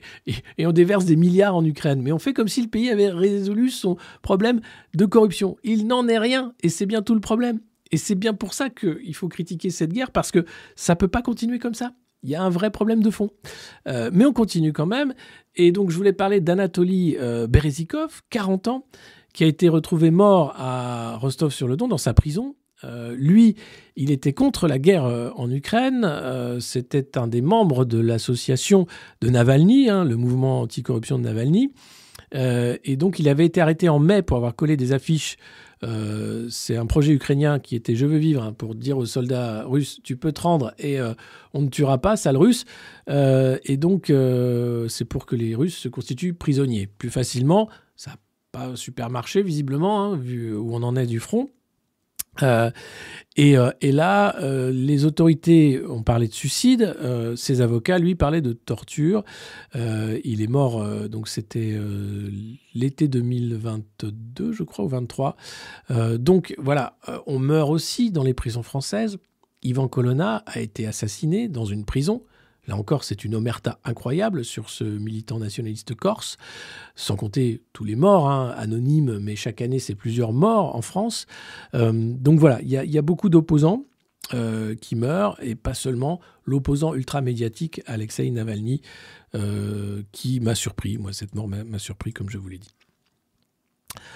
Et puis, cette interview aujourd'hui incroyable du président Emmanuel Macron dans l'humanité.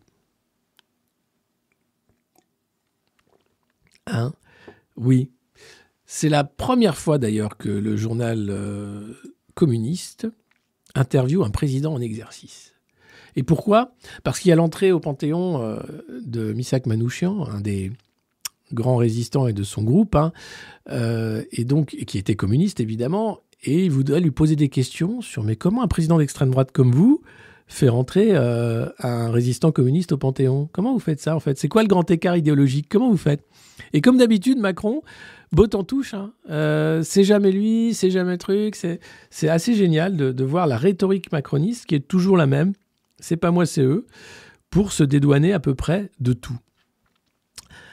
En 120 ans d'histoire, l'humanité n'avait jamais réalisé d'entretien avec un président de la République en exercice. Et c'était vendredi dernier, donc en fin de matinée, quatre journalistes sont allés à, à l'Élysée pour interviewer Emmanuel Macron euh, pour l'entrée de Missak et Méliné Manouchian au Panthéon, euh, avec euh, voilà, la, reconnaissance par la nation hein, de la résistance communiste étrangère en France.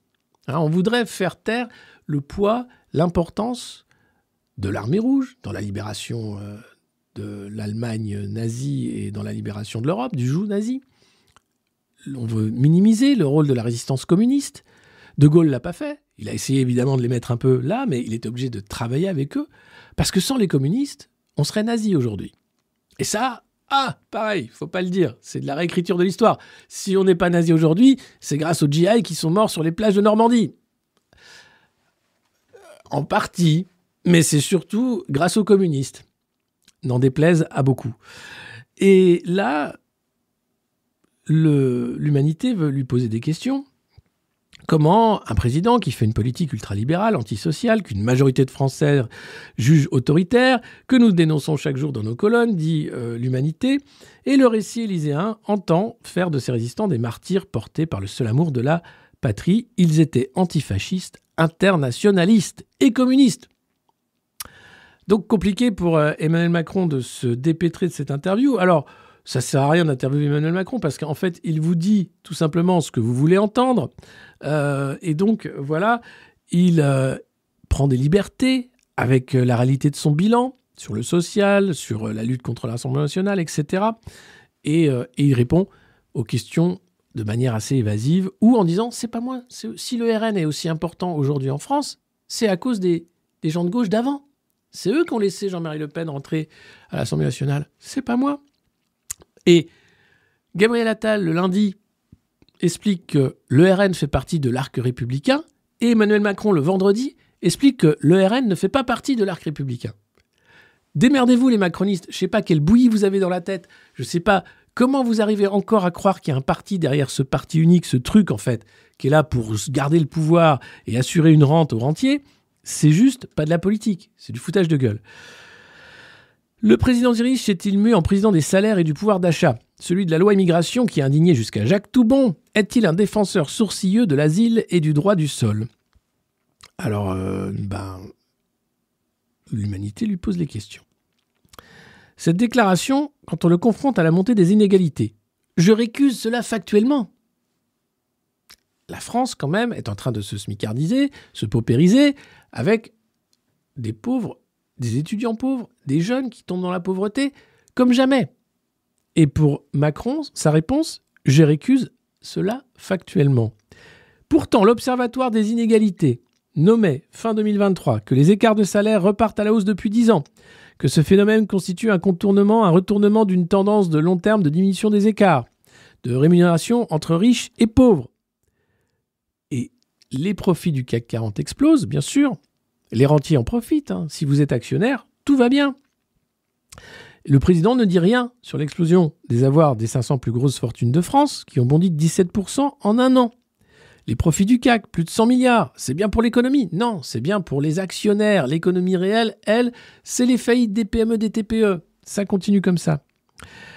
Euh, la hausse euh, avec celle du SMIC, bien sûr. euh, et puis, aucun coup de pouce, bien sûr, pour les salaires les plus bas, sans compter, bien sûr, le réarmement des services publics.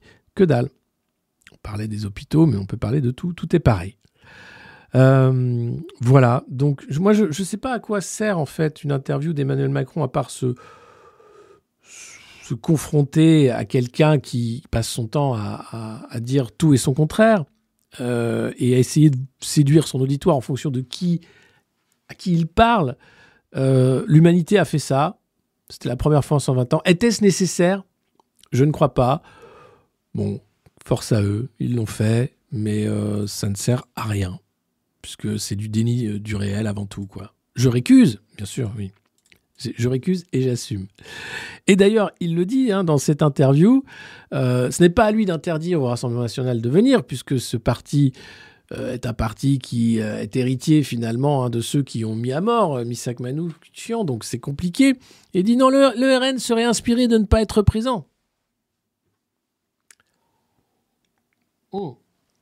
Mais c'est pas à lui de dire que le RN ne doit pas venir, parce que là, on serait dans un autre régime. Alors, on est déjà dans une démocratie quand même, une sorte de démocrature qui dit pas son nom.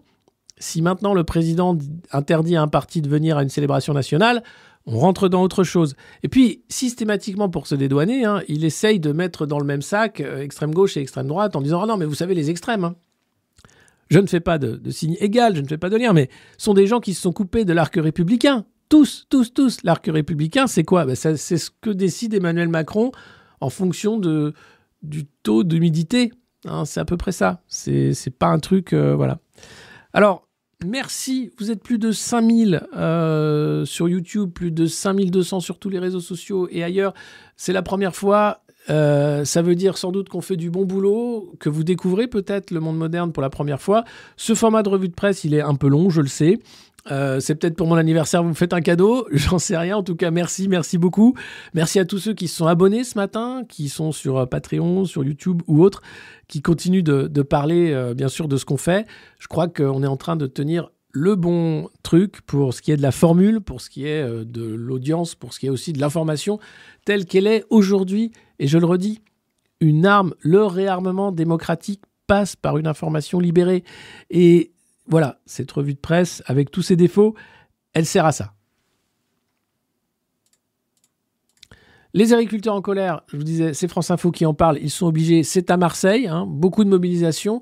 Le salon de l'agriculture qui ouvre euh, ce week-end sous haute tension, on en parlait en début de revue de presse avec euh, bien sûr la recherche hein, de qui euh, les préfets qui doivent aller voir les différents euh, responsables euh, syndicaux agricoles pour être sûr qu'ils ont bien toutes les doléances et que tout va bien se passer. Merci. Et puis on va faire le tour de la presse du week-end. Euh, et là, vous pouvez partir hein, parce qu'il va y avoir une grande interview d'Olivier Véran dans Le Parisien aujourd'hui en France dimanche. Et je vous cache pas que c'est énervant. C'est un truc, c'est particulier. Euh, là, euh, Notre-Dame, la flèche est de retour. Ouais. Et là après, t'as Olivier Véran, mais c'est pas lui la flèche. Non, non, c'est pas lui, mais c'est, il est dedans quand même. Et il est de retour à l'Assemblée nationale en disant qu'un ancien ministre, ça peut l'ouvrir. Merci euh, Lily Daron depuis 12 mois. Merci. Merci à tous. Alors, là, on va rentrer dans le dur. Hein.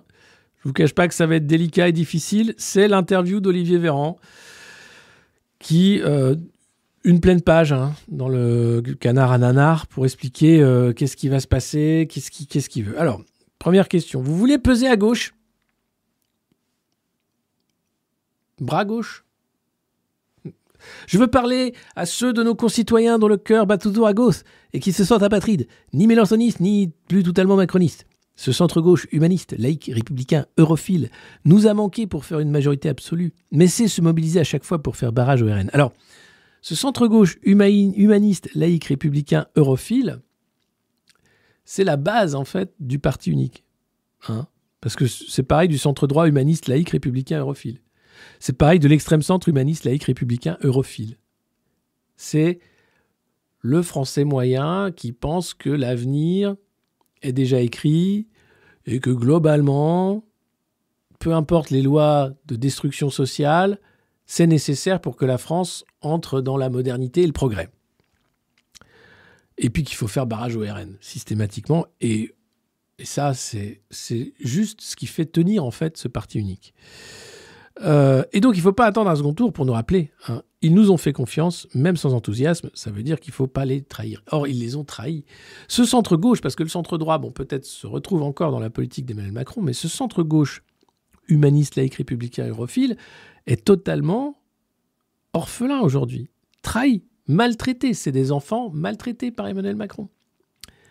Et ils sont obligés parce que bon, bah voilà, ils restent quand même euh, sous emprise. Donc il y a un truc qui fait que ils ne tiennent que grâce à ça. Mais la, la trahison a été assez énorme. Il n'est pas question de faire la morale aux électeurs du Rassemblement national, mais banaliser le RN, non. Malgré notre bon bilan, ok, ça c'est Olivier Véran qui parle, euh, Marine Le Pen, euh, dans les sondages, est donnée en tête du premier tour il est sans doute temps de commencer à douter de nos certitudes. Tu m'étonnes. Mais déjà, arrête de dire que tu as un bon bilan. Mais enfin, c'est pas grave. J'aime bien. Il est sans doute temps de commencer à douter de nos certitudes. Les mecs savent qu'ils mentent comme des arracheurs de dents. Et là, quand le mensonge est dévoilé, quand les Français n'en peuvent plus, ils disent non, mais oui, peut-être qu'il faudrait qu'on doute quand même. Hein Euh, et puis ensuite, il est tiré par le RN. Et voilà ce que dit Olivier Véran ces gens-là sont dangereux, il faut le dire et le montrer. Alors dis-le, montre-le, c'est beau. Bravo. Bravo, c'est merveilleux. Mais c'est pas en faisant la politique euh, du RN que tu vas lutter contre le RN. Mais bon. Qu'entendez-vous par liberté de parole et d'action? Oh là là. Je sais pas si. euh, Je sais pas si je continue la lecture de cette interview, elle est terrible. Elle est vraiment terrible, vous savez. Ça fait partie des trucs où je me dis, mais pourquoi je fais ça en fait? Pourquoi je vous impose ça? Pourquoi vous êtes 5000 là à écouter? Bon, on dit qu'un ministre ferme sa gueule. C'est donc qu'un ancien ministre peut la rouvrir. Tout ça pour dire des conneries sur Raoult à l'Assemblée nationale. S'il te plaît, rentre chez toi. Rentre chez toi. Non. Alors, dans la différence, mais pas la défiance, je veux retrouver une spontanéité qui m'a permis de faire bouger les lignes lorsque j'étais député. Souvenez-vous de la taxe sur les sodas. Non. De l'interdiction de faire défiler les mannequins trop maigres. Ah, je m'en souviens pas non plus. Ou encore de la suppression du délit de solidarité. Non plus, je m'en souviens pas. Toutes ces avancées, je les ai portées. Contre l'avis des gouvernements que je soutenais parce que mes convictions l'emportaient sur mon appartenance politique. Je n'ai pas changé d'un pouce. Il nous faut retrouver le vent de liberté qui soufflait il y a sept ans. Ce sera la clé des européennes et de 2027. Alors le vent de liberté, ça s'appelait Benalla. Il n'est plus là. Voilà. Et puis, euh, la survie des démocraties. Ça, c'est la, la grosse question, quoi.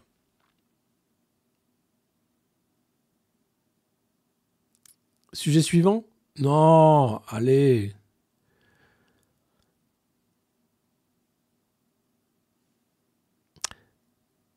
La survie des démocraties passera-t-elle alors par le retour d'une forme de transcendance dans la nation, au travers de rituels comme le SNU ou l'uniforme à l'école?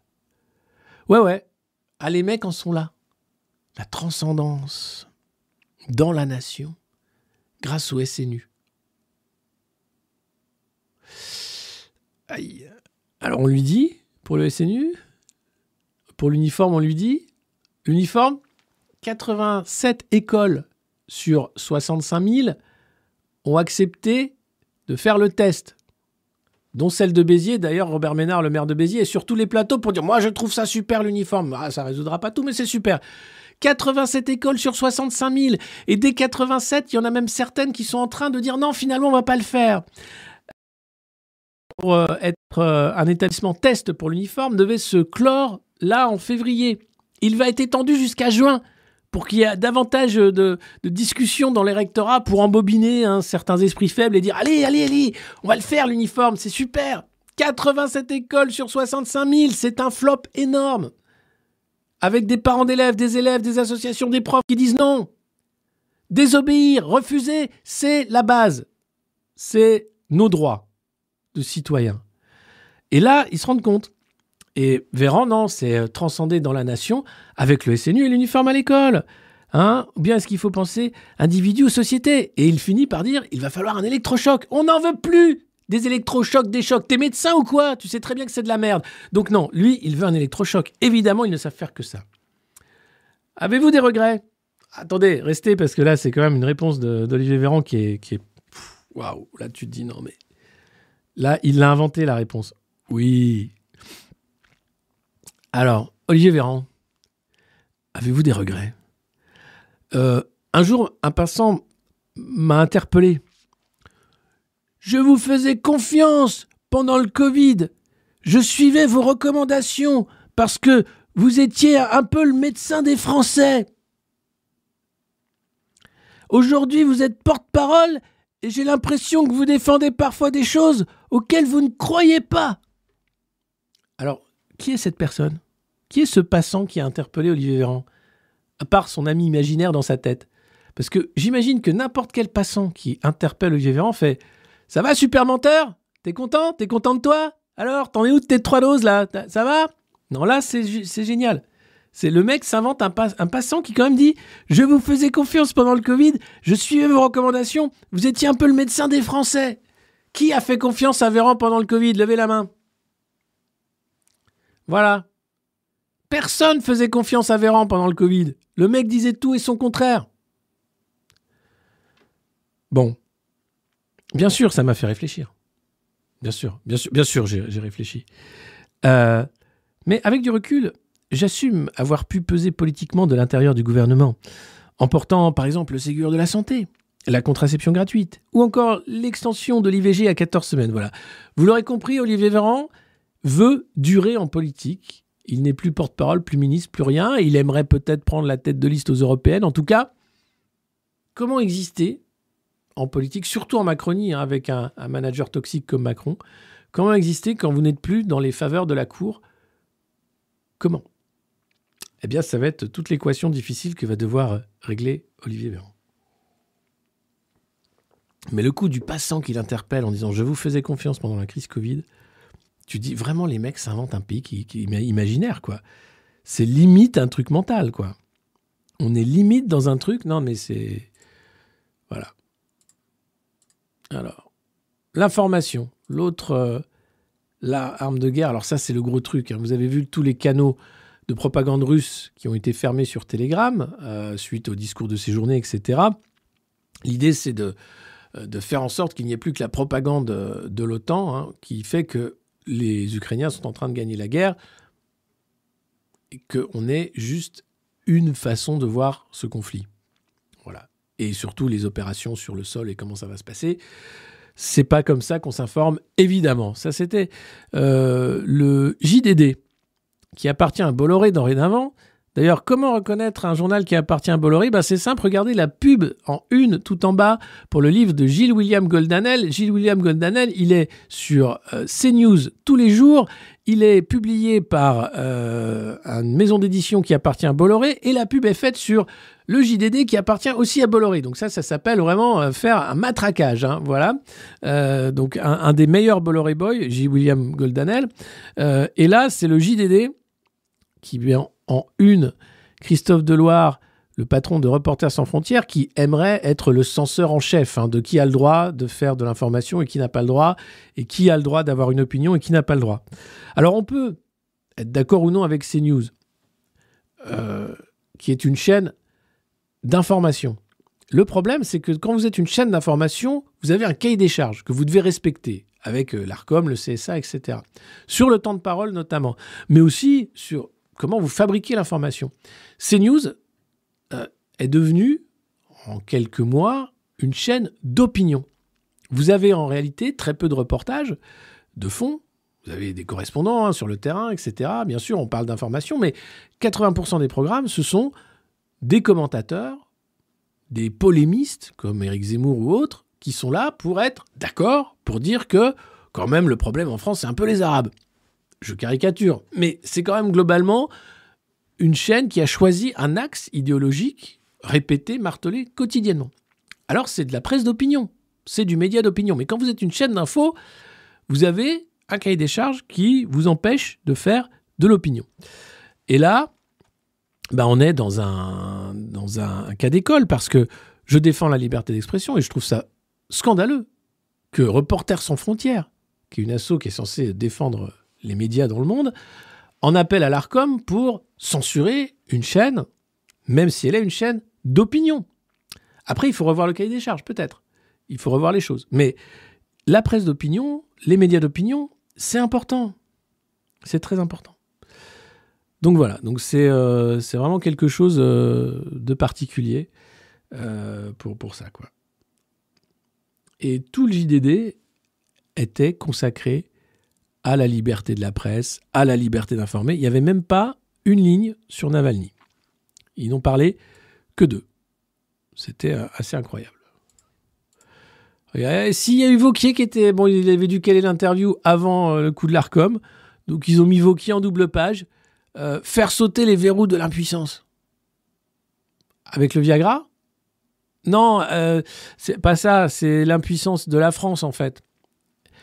Et lui critique bien sûr l'atteinte à la liberté d'expression en s'attaquant au carcan administratif, juridique qui bloque le pays, etc. Laurent Wauquiez, vous savez, c'est le patron de la région Auvergne-Rhône-Alpes, hein, qui voudrait euh, préparer lui aussi sa candidature pour 2027, un peu à la Édouard Philippe, mais de manière plus sérieuse. Parce que lui, déjà, il est patron de région, il n'est pas maire du Havre, qu'il a, bon, pas le même look, qu'il a, il a encore les LR derrière lui. hein. Éric Ciotti a dit, ce sera Vauquier. Alors, on attend de voir 2027 parce que ce sera rigolo. Euh, et donc, de temps en temps, euh, tu le retrouves, il est là, il dit Oui, je, ne suis pas si invisible que ça. Je prends juste de la hauteur, je prends du temps. Euh, alors, tout se tient, nous dit Laurent Wauquiez.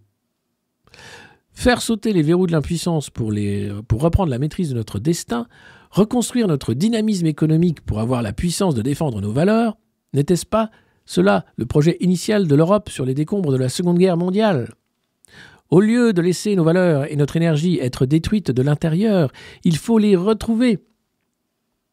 Marcher sur ses deux jambes, restaurer l'autorité et le respect, retrouver notre dynamisme par la reconnaissance de l'effort. En un mot, reconstruire. Je ne connais pas de plus beau projet. Alors, vous avez entendu hein, ce que vient de dire Laurent Wauquiez. Vous avez compris que ça ne veut rien dire.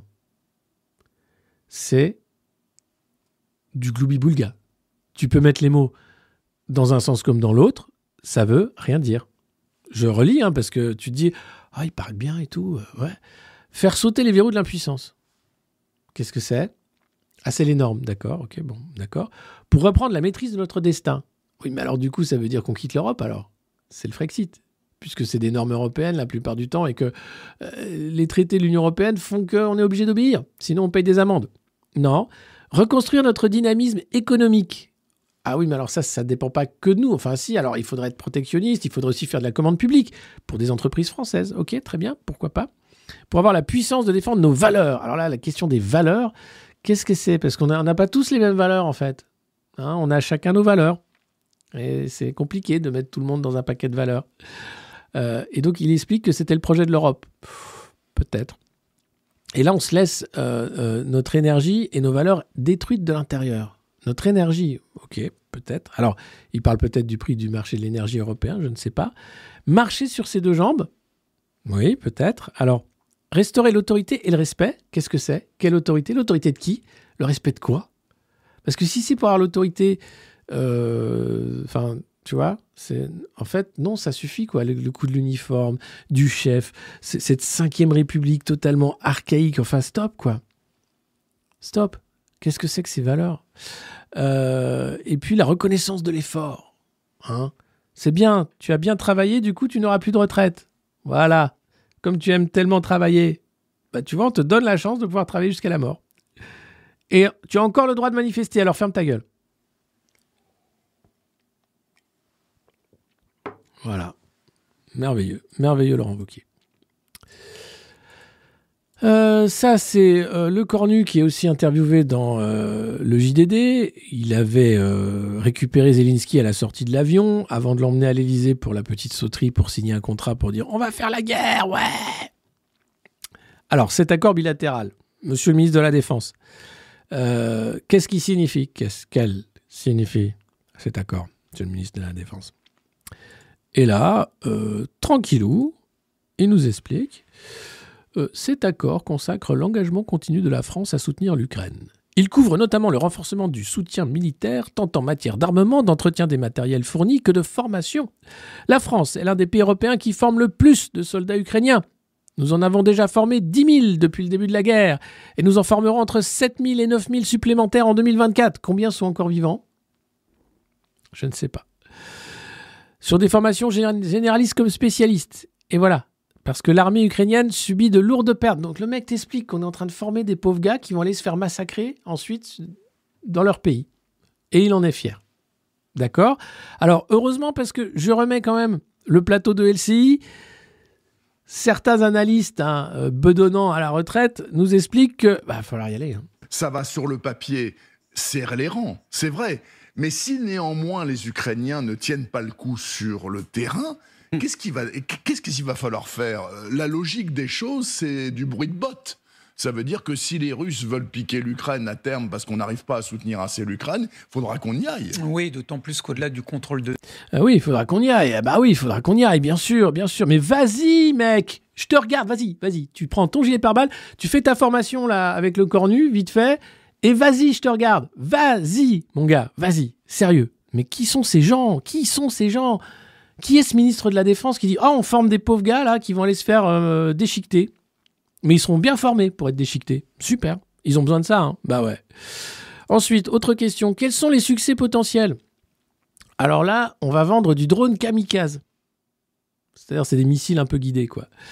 Euh, c'est un projet amorcé dès ma nomination en phase euh, d'expérimentation. L'Ukraine sera parmi les premiers bénéficiaires de ces drones. Euh, alors, on critique l'Iran qui vend des drones kamikazes à, la Russie. Nous, on va vendre des drones kamikazes à l'Ukraine. hein, c'est super. Donc, c'est génial. En fait, on vend beaucoup d'armes hein, pour déchiqueter de l'humain. C'est tout ce qu'on sait faire. Et c'est ce qui permet d'avoir une économie qui, quand même arrive à se maintenir à flot, même si c'est pas évident en ce moment. Globalement, on a ah, quand même Bruno Le Maire, les 1%, tout ça. Ursula von der Leyen, candidate à sa réélection, qui expliquait euh, à la sécurité, euh, conférence pour la sécurité de Munich, pardon, que si elle était réélue, il y aurait un commissaire européen à la défense pour justement maîtriser hein, euh, l'achat d'armes, euh, l'harmonisation aussi entre les différentes euh, euh, sources de production d'armes, puisqu'on a trop de, de, de, de faire, et donc euh, c'est difficile d'avoir une interopérabilité des armes. Donc faire en sorte que euh, l'Europe ait un effort militaire et qui soit le même dans toutes les directions. Et là, sur la défense européenne, que nous dit notre ministre de la Défense, Sébastien Lecornu? La mise en place d'une défense européenne suscite diverses opinions dans les différentes familles politiques. Bien, bon, ça c'est une phrase pour prendre le temps de réfléchir. Cela était encore perceptible au cours de la discussion de loi de programmation militaire. Cette loi qui prépare la conscription généralisée, qui prépare euh, la captation de l'épargne des Français pour les industries de, l'armement, qui prépare en fait notre mise à poil pour la guerre. Bon, tout ça est dit euh, avec des gens en cravate euh, qui t'expliquent que c'est pour nos valeurs.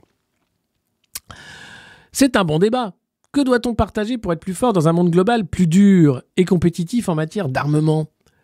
Que doit-on en revanche absolument maîtriser et faire seul? Je forme le vœu que la campagne des élections européennes permette cette discussion. À titre personnel, je suis profondément convaincu que notre première assurance vie, c'est notre armée dans les fondamentaux de son modèle gaulien dessiné dans les années 60, c'est-à-dire reposant sur une dissuasion nucléaire autonome à cadre d'emploi national d'une armée expérimentée au combat, des alliances claires et une industrie de défense souveraine. Voilà. Mais néanmoins, je crois fermement que l'Union européenne, blablabla. Donc, les mecs récitent des mantras sur un idéal historique gaulien, pendant qu'Emmanuel Macron, à Stockholm, expliquait que oui, c'est normal, la France prêtera son arme nucléaire à tous ses copains européens. C'est ainsi. C'est le principe même aujourd'hui de la geste macroniste, dire tout et son contraire. Faire croire que d'un côté, on va faire du réarmement national, du gaullisme, de la défense des intérêts euh, français, et de l'autre, tout faire pour euh, les dilapider. C'est systématique. Et là, c'est le ministre de la Défense hein, qui dit ça euh, de manière très sérieuse dans le JDD. Je vous rappelle que euh, les macronistes avaient dit on n'ira jamais dans le JDD, c'est le canard d'un Bolloré, jamais, jamais. Et ils y sont maintenant tous les week-ends. Gabriel Attal et tout, qui est un des chouchous d'ailleurs en ce moment de, la, phase réactionnaire. Et puis vous avez une IA qui a analysé les discours de Macron récemment et qui a dit il y a beaucoup de re, renaissance, réarmer, réemployer, retrouver, machin. Donc c'est un des marqueurs du discours réactionnaire.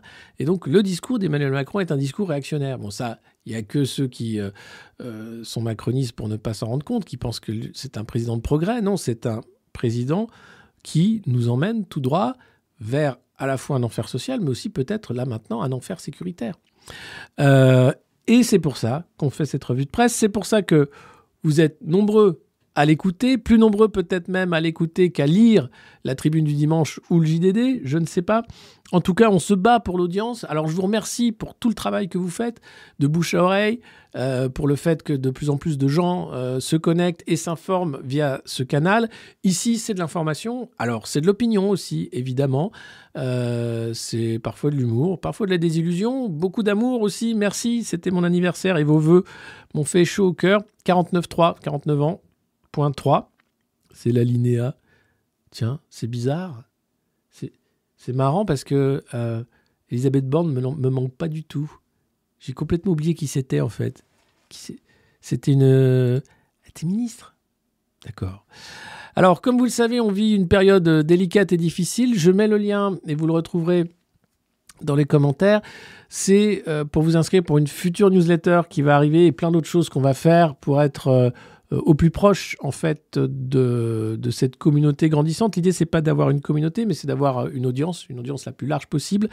Euh, et vous savez qu'en ce moment, bien sûr, cette guerre de l'audience, c'est ce qu'il y a de plus difficile. Donc on va tenir euh, le fort. On va continuer de vous informer de cette façon-là. N'hésitez pas. Alors, je sais, c'est difficile à lire, c'est compliqué, en plus, ça bouge, mais euh, vous pouvez quand même noter sur un bout de papier griffonné ou trouver le lien.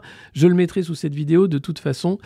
Euh, et, on se retrouvera prochainement euh, pour euh, la suite de ces opérations. Et puis, comme toujours, patreon.com pour ce qui est de- de soutien, ou bien vous pouvez nous écrire. L'adresse va s'afficher dans un instant. Euh, et j'entends, oui, une revue de presse spéciale avec les icos. Oui, il serait temps que je refasse des trucs avec les icos. D'ailleurs, ça fait longtemps qu'on n'a pas fait de musique, ça me manque. Euh, et puis, si vous avez. euh, ah oui, si vous faites des articles ou quoi, vous pouvez les soumettre. Contact at lemondemoderne.media, avec plaisir. Et puis, qu'est-ce que c'était cette histoire? L'image est pas floue. Moi, j'ai un retour, c'est pas flou du tout. Qui me voit flou, en fait? C'est peut-être de lunettes qu'il faut changer.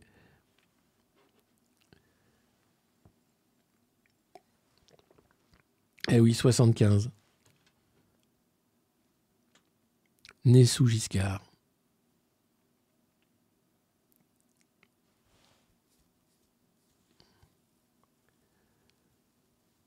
C'était flou pendant 10 minutes, sans déconner.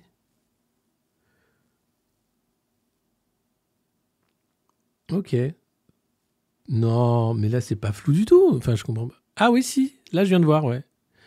Il va falloir que je fasse des réglages de caméra. Ah oui, c'est complètement flou. Ok, c'est moi qui ai des problèmes. Qu'est-ce que. Il y, a toujours un, y a toujours un truc. hein. Ce matin, bon, l'électricité n'a pas failli, mais c'est flou. Bon. On a le son, ok? On n'a pas l'image. À la fin, je vais y arriver, je vous rassure. À la fin, je vais y arriver. Euh, mais c'est compliqué. Non, non, c'est pas la connexion. Je pense que c'est un problème de luminosité. Tu stream en 720p, ouais, en 2024. Bah oui, je stream en 720p parce que sinon ça pète, quoi. C'est compliqué. Parce que vous je- Il faut streamer en combien, là? En 1280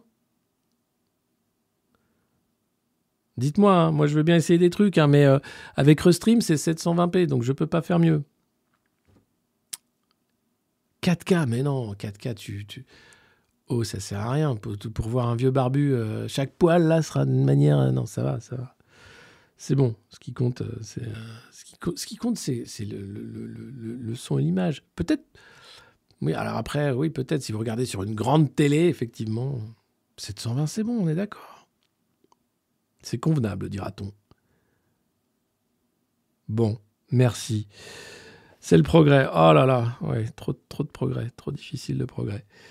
Euh, bah écoutez, on se retrouve demain à la même heure. Euh, aucun intérêt à la 4K. Bah si, mais ça dépend, mais pas pour ça, quoi. Il n'y a même pas d'effets spéciaux, tu vois. C'est flou de temps en temps. Waouh, qu'est-ce qui se passe? Donc non. Mais je vais y travailler, je vais essayer de la CJ. Ouais, bah ça, on a quand même le, clip Macron dans une fusée qui est, exceptionnel hein, en termes de, CGI. Et puis d'au- d'autres projets qui arrivent dans ce sens-là. Euh, je vous en reparle bientôt et je vous remercie à tous ce matin de vos abonnements euh, nombreux, de vos soutiens et du fait que vous êtes nombreux à nous suivre dorénavant ici sur YouTube, sur Facebook, sur euh, Twitter, X et ailleurs. Et bientôt avec cette newsletter. Je vous souhaite une belle journée. Je vous dis à demain, 9h30 pour la revue de presse du monde moderne. Et nous aurons un invité pour parler euh, de ce conflit ukrainien, bien sûr, mais aussi de Nord Stream, de la presse aussi en France, de comment ça se passe, euh, et de plein d'autres choses. Rendez-vous demain, 9h30, le monde moderne. Point média. Allez. Putain, je suis fatigué. Bisous.